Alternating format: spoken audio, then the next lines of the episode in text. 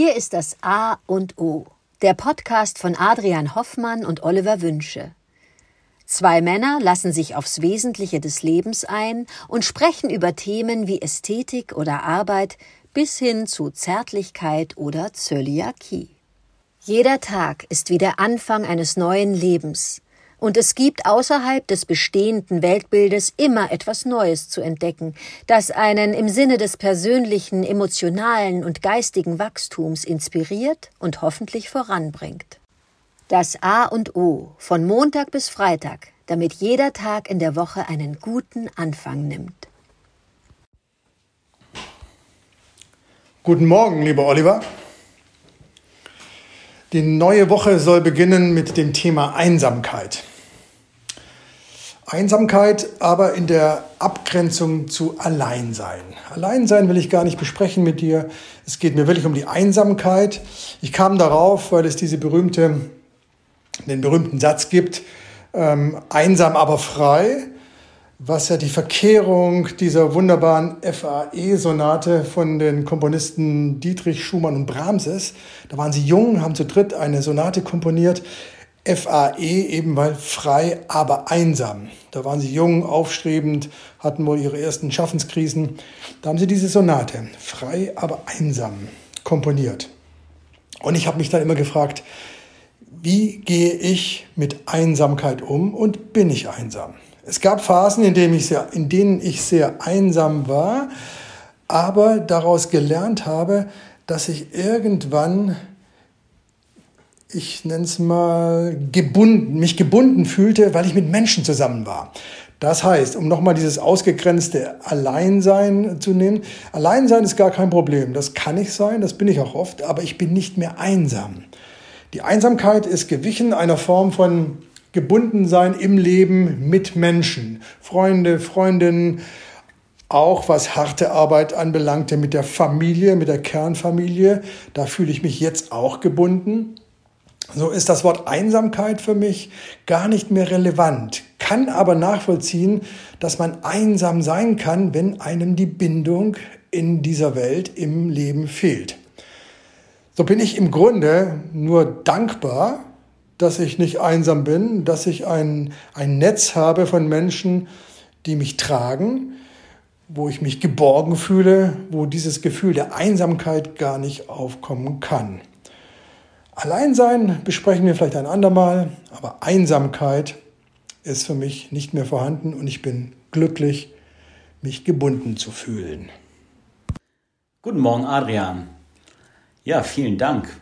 Einsamkeit und danke auch, dass du da klar abgrenzt zu Alleinsein, was ja wichtig ist und auch ähm, schön ist, wenn man alleine sein kann und ich glaube auch wichtig. Einsamkeit ist dann aber ein Zustand, der ja nicht erstrebenswert ist, den aber die meisten Menschen wahrscheinlich kennen. Ich muss da lange überlegen, wo ich wirklich einsam war. Äh, es gibt ja auch den, den Spruch äh, irgendwie äh, als, als Chef ist es einsam oder wenn du irgend von einer Organisation oder einem Land an der Spitze steht. Ich glaube sogar Helmut Schmidt hat das irgendwie in einem Zitat mal gebunden, ähm, als er als, ich weiß gar nicht, ob er Bundeskanzler war, einen Befehl äh, geben musste, wo Menschen, äh, glaube ich, dann äh, gestorben sind. Das, das ist die größte Form der Einsamkeit, diese Entscheidung alleine zu treffen. Das lenkt aber davon ab, was du sagen wolltest, nämlich Einsamkeit, so alleine zu sein, dass man sich unwohl fühlt und daran wahrscheinlich auch krank wird, wenn man eben nicht verbunden und gebunden ist. Also ein Zustand, der äh, ja nicht erstrebenswert ist und wahrscheinlich ähnlich in, in der äh, Aus oder in dem Gefühl der Resignation ist. Ja, wenn ich mich einsam fühle äh, und nicht verstanden fühle, mich nicht verbunden und gebunden fühle und mich total einsam fühle, dann ist es wirklich dieses Alleinsein, was du beschreibst. Und ähm, das am besten kann ich mich daran zurückerinnern, glaube ich, als Jugendlicher mitten in der Pubertät steckend, wo man von den Eltern überhaupt null verstanden wurde. Ähm, und aber auch Freunde hat, die sich super mit ihren Eltern meinetwegen verstehen oder die super in der Schule sind, eben, die alles das haben, was man selber nicht hat. Das waren so Momente, glaube ich, bei mir, wo ich mich total einsam gefühlt habe, wo ich wusste, meine Eltern haben, haben überhaupt komplett die, die, die, die, die Verbindung zu mir verloren. Sind einfach äh, steinalte Menschen, verstehen gar nicht, was ich will.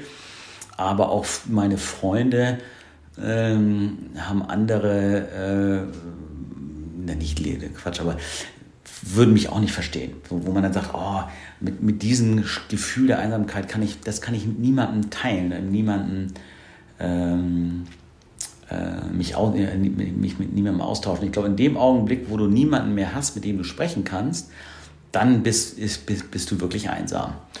Ähm, witzigerweise fällt mir da jetzt wirklich ein, diese, dieses Thema, äh, das in der katholischen Kirche gibt es diesen Beichtstuhl. Ne? Gibt es immer noch einen, wo du hingehen kannst und du kannst dem dem äh, Priester, Pfarrer etwas beichten, ohne dass man es eigentlich großartig erklären muss.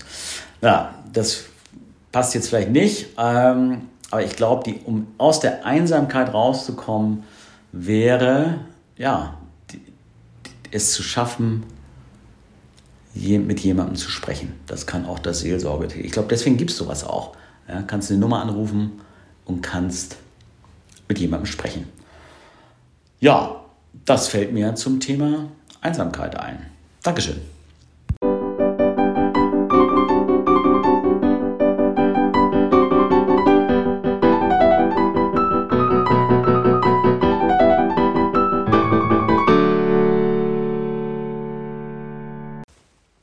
Das war das A und O, der Podcast von Adrian Hoffmann und Oliver Wünsche.